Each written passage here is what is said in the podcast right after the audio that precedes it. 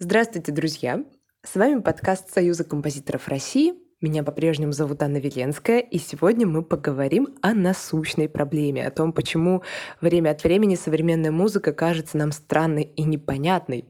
Говорить будем по-простому, по-честному, даже не всегда супер прям профессиональным языком, но зато об очень важной проблеме. И будем говорить там о диссонансах, о музыке нового процесса, о странных способах звукоизвлечения, вот об этом вот всем.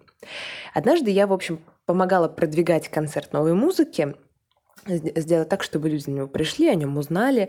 А, концерт был замечательный. Коллектив играл вообще самый известный в России из э, коллективов, которые играют современную музыку. В общем-то, все прошло прекрасно. Люди пришли, был полный зал. Потом люди писали нежные, хорошие, благодарные отзывы. И все равно, вот нет-нет, да кто-нибудь и писал что-то вроде я, я испытал тоску и боль, все первое отделение мне было тяжело, потом пришлось уйти, но в целом мне понравилось, спасибо там музыкантам, там, тра-ля-ля. Или там, я ничего не поняла, что-то испытала, но потом мне весь вечер было тяжело, пришлось слушать Рахманинова. В общем-то, спасибо большое, все здорово, но, пожалуй, больше не придем.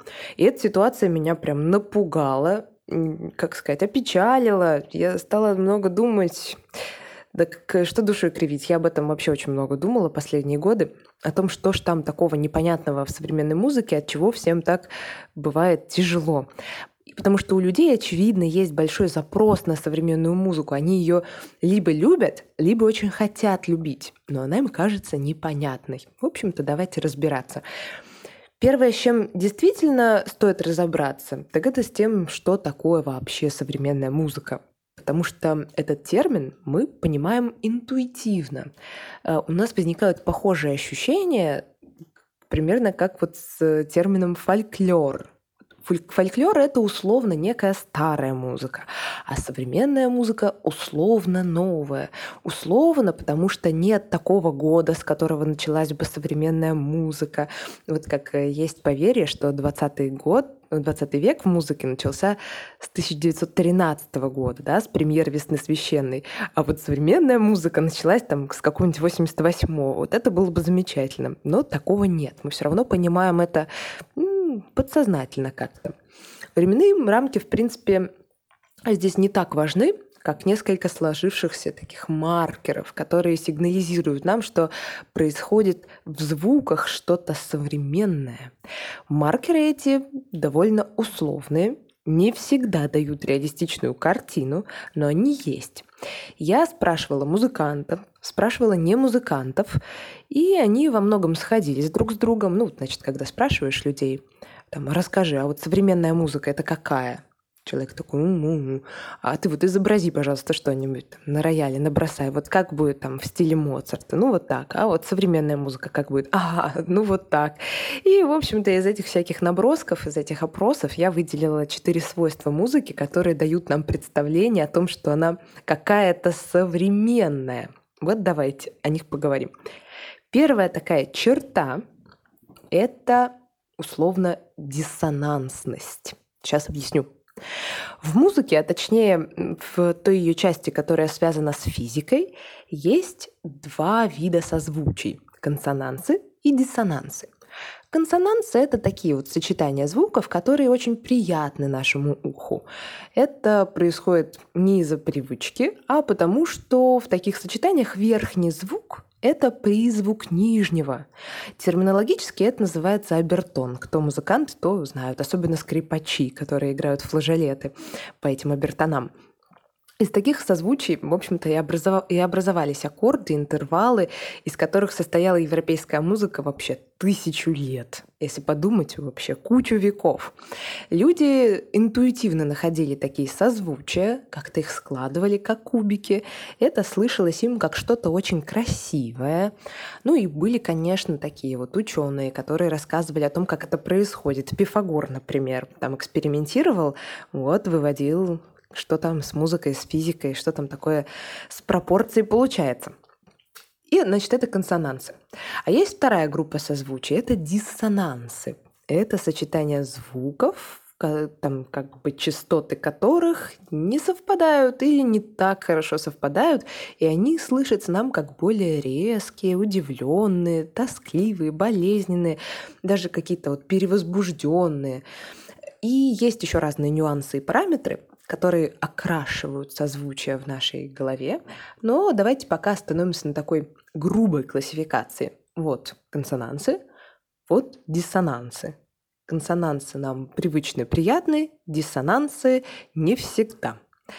В эпоху Ренессанса, например, люди писали музыку, которая на 90% состоит из консонансов.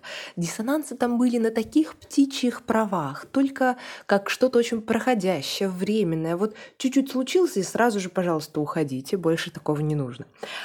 А дальше, значит, людям становилось тесно через какое-то количество веков в этих консонансах приятных, и постепенно этот диссонанс как бы проявлялся. Я бы сказала, что в эпоху романтизма 70% музыки — это консонансы, а 30% — диссонансы. А вот уже в 20 веке слух композиторов как-то перенасытился. Музыка стала гораздо в большем объеме да, состоять из диссонансов.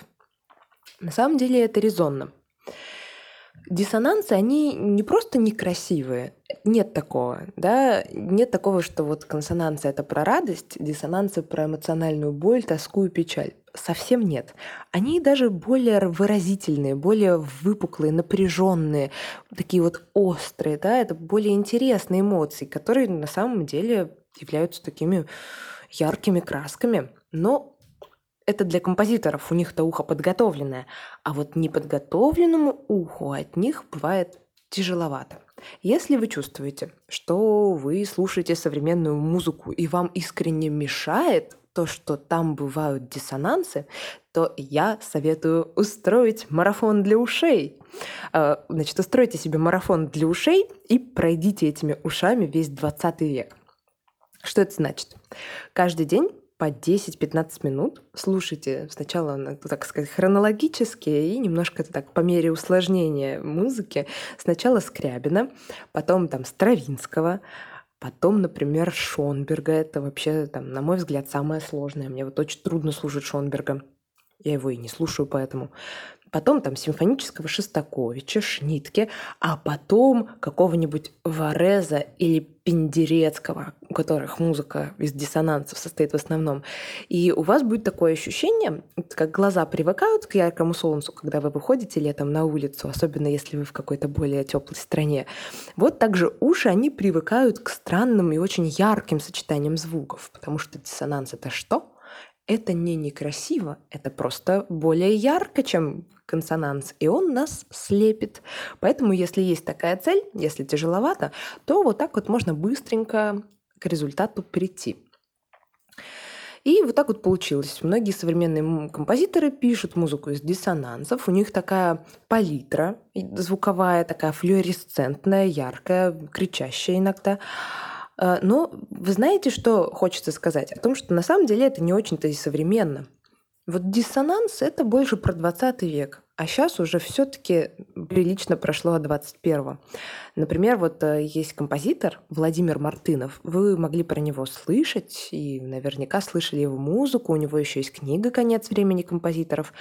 И вот он начал как авангардист с диссонансов и наоборот, как бы к зрелости своего творческого пути пришел к консонансам. Такая вот у него эволюция к простоте случилась. И совсем современная музыка, которая пишется последние лет 10, все больше к этой простоте приходит. Это вот я делаю такой свой вывод из того, что я слышу, из того, что происходит в моем таком музыкальном современном инфополе. Ладно, с этим решили. Но как быть со второй чертой современной музыки?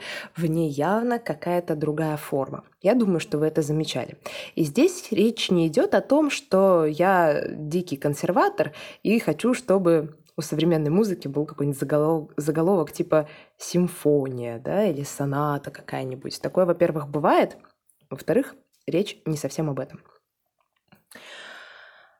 И если до 20 века композиторы распределяли напряжение в музыке, на мой взгляд, волнообразно, То есть это такие очевидные волны, которые складываются в более крупные волны. И у этих волн есть начало, да, какая-то так если не нулевая точка, то, по крайней мере, какой-то минимум.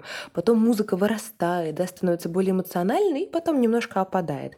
И кульминация, да, самое яркое событие в этой волне, приходится где-то на третью четверть этой волны. И вместе они укладываются в более крупные волны.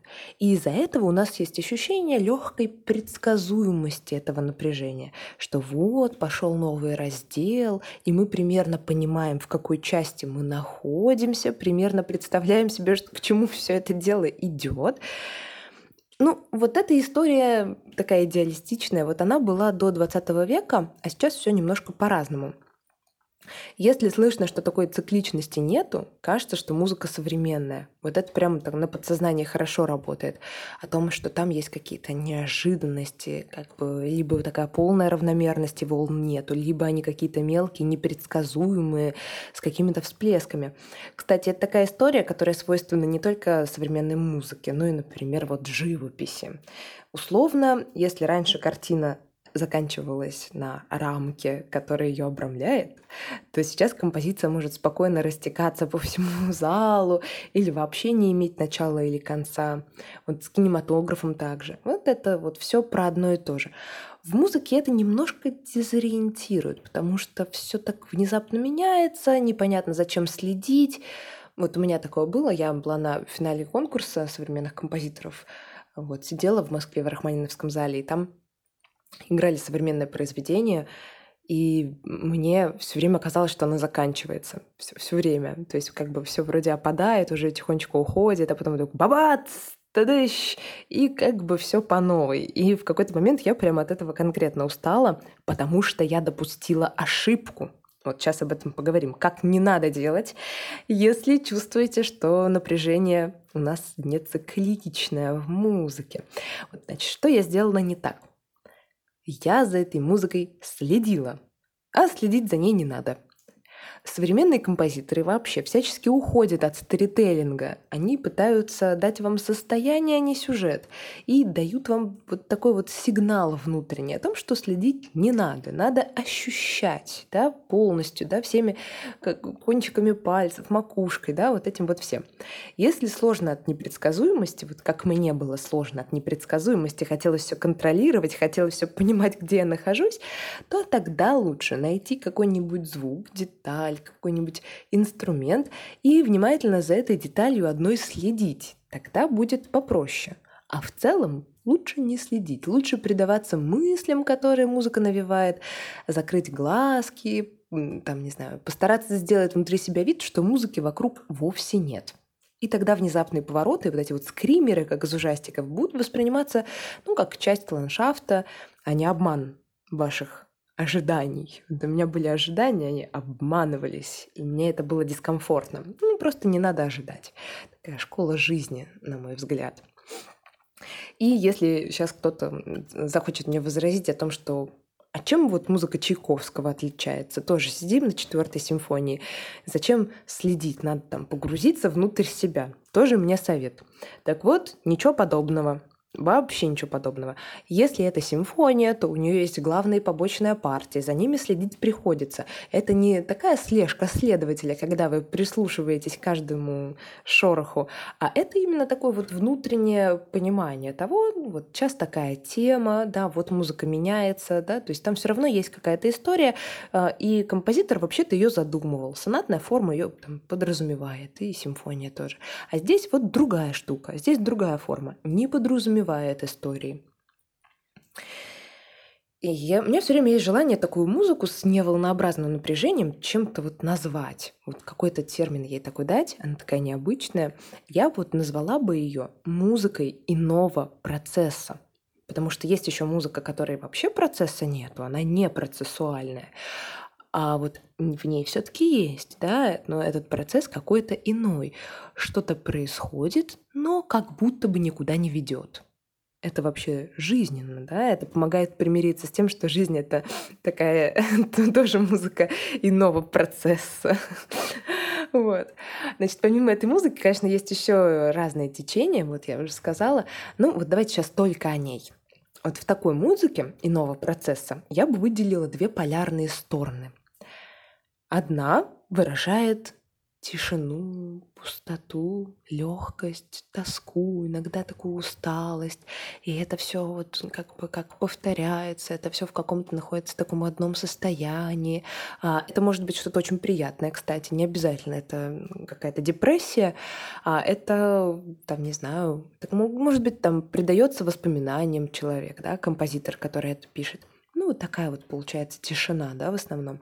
А вторая полярная сторона — это, наоборот, когда такая музыка выражает отчаяние, боль, там, агрессию, ощущение хаоса и неупорядоченности этого мира, такую вот из-за этого нервозность и даже такой вот экзистенциальный ужас. Ну, что сказать, и то, и то иногда пережить полезно. Ну, как говорится там, перед употреблением проконсультируйтесь со своим психотерапевтом. И вот это вот все. Ладушки. Есть еще третья черта современной музыки, э, с ней попроще. Это отсутствие постоянного пульса. Иногда, когда современную музыку вот я попрошу мне там изобразить, то ее, вот, когда в пародийном ключе изображают, делают это, ну, как-нибудь, типа да, такая резкая остановка, а потом все опять куда-то вертится, вертится, то ускоряется, то замедляется. В общем-то, можно даже смешно изобразить.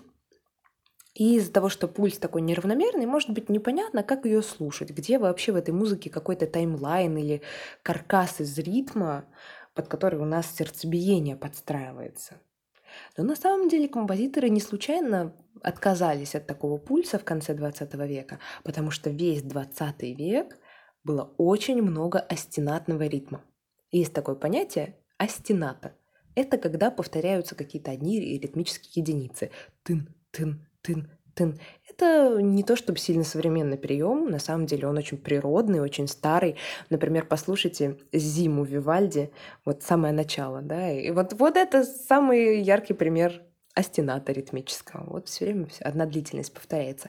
В 20 веке из-за того, что композиторы изображали и что-то промышленное в том числе, и какие-то довольно страшные процессы, остената было как символом такого вот остервенелости, силы.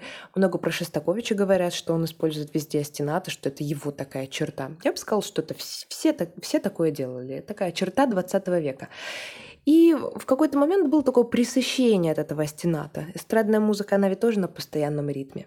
И композиторы от этого отказались, да, в пользу ощущений, в пользу свободы, как раз э, освобождения от такой остервенелости, как бы в пользу полета мысли.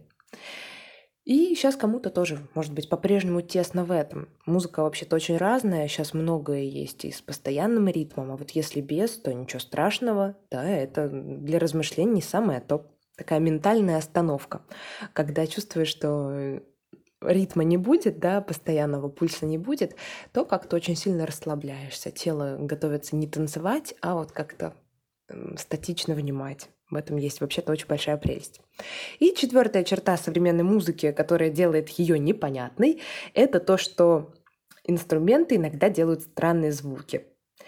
Есть привычные звуки, которые мы знаем, что инструменты издают. Даже есть у инструментов определенные амплуа, у деревянных духовых, например, да, флейта нежная, что у нас гобоя печальный, фагот ворчливый, как там обычно говорится, а кларнет а кларнет очень разный, да, такой характерный персонаж. А вот в современной условно музыке иногда бывает что даже непонятно, либо кто играет, либо инструмент делает что-то для себя не очень естественное. Есть разные приемы, например, мультифоники, так называется. Это когда на деревянных духовых инструментах кстати, может быть, и не только на деревянных, ну ладно, на духовых, э, которые могут, по идее, одну ноту только единовременно давать. Вот на них с помощью необычной позиции или каких-то еще телодвижений дают сразу два или три звука. Такое получается расщепление очень интересное. Оно не как обычно слушается, а как какие-то такие призвуки волшебные. И, ну, вот, как сказать, как сказать, на мой взгляд, это довольно странно. Вот когда духовые делают мультифоники, особенно если звук с каким-то рыком или свистом получается, я немножко теряюсь. Я не понимаю, о чем это, зачем это. А вот есть некоторые приемы, которые наоборот, мне как-то субъективно гораздо понятнее, а у вас может быть наоборот. Например, вот струнные современные композиторы часто используют без вибрато. И звук таким образом получается очень простой, какой-то, вот я не знаю, душевный, без налета искусственной красоты, такой менее художественный звук получается. Это очень интересный прием. Ну, в общем-то, как такое слушать, да? Что делать, если началась музыка, а там вот такие вот странные свисты, шумы, и вот вы чувствуете, что вот ничего не понятно, и вот прям чувствуете смущение какое-то у вас в душе, раздражение. Что ж с этим делать? Я думаю так. Композитор явно это задумывал как такой цирковой перформанс. Дать исполнителю показать, что он такое может сотворить со своим инструментом, дать инструменту показать, что же он такой за волшебный. Ну и слушать, я думаю, это надо так же. Ну, не ищите в этом, как сказать, глубинных смыслов философских, а просто внутри себя скажите «Ого!» и все. Я думаю, что такие приемы это полигон для поисков у композиторов, и те звуки, которые остаются в процессе эволюции, вот потом дальше они уже становятся для слушателей привычными, и уже такой проблемы и не возникает больше. Ну что, давайте все соберем, обобщим. Итак, к чему мы пришли? Вот на деле современная музыка — это не всегда то, что мы себе представляем. Например, мы можем себе шаблонно представлять что-то перформативное от слова перформанс и такое диссонирующее, хотя на деле сейчас музыка пришла к большей простоте, просто еще не повсеместно. И из-за таких представлений можно запутаться, мол, вот современная музыка — это и Стравинский, и Десятников, а потом кто-то придет и скажет, что и Чайковский-то весьма современен, а Бах вообще вечен, и все будут ругаться. В общем, не надо такого. Всем будет попроще, когда пройдет еще немного времени, современная эпоха как бы самоидентифицируются и образовываются какие-то там тезисы, черты о том, о чем мы вот все пишем, о чем писали недавно. Пока такого не произошло, но вот я думаю, что весьма-весьма скоро такое можно ждать. Но есть четыре черты, которые у нас в голове воспринимаются как черты некой условно-современной музыки. Это диссонансы, неволнообразное напряжение, отсутствие постоянного пульса и непривычное использование инструментов.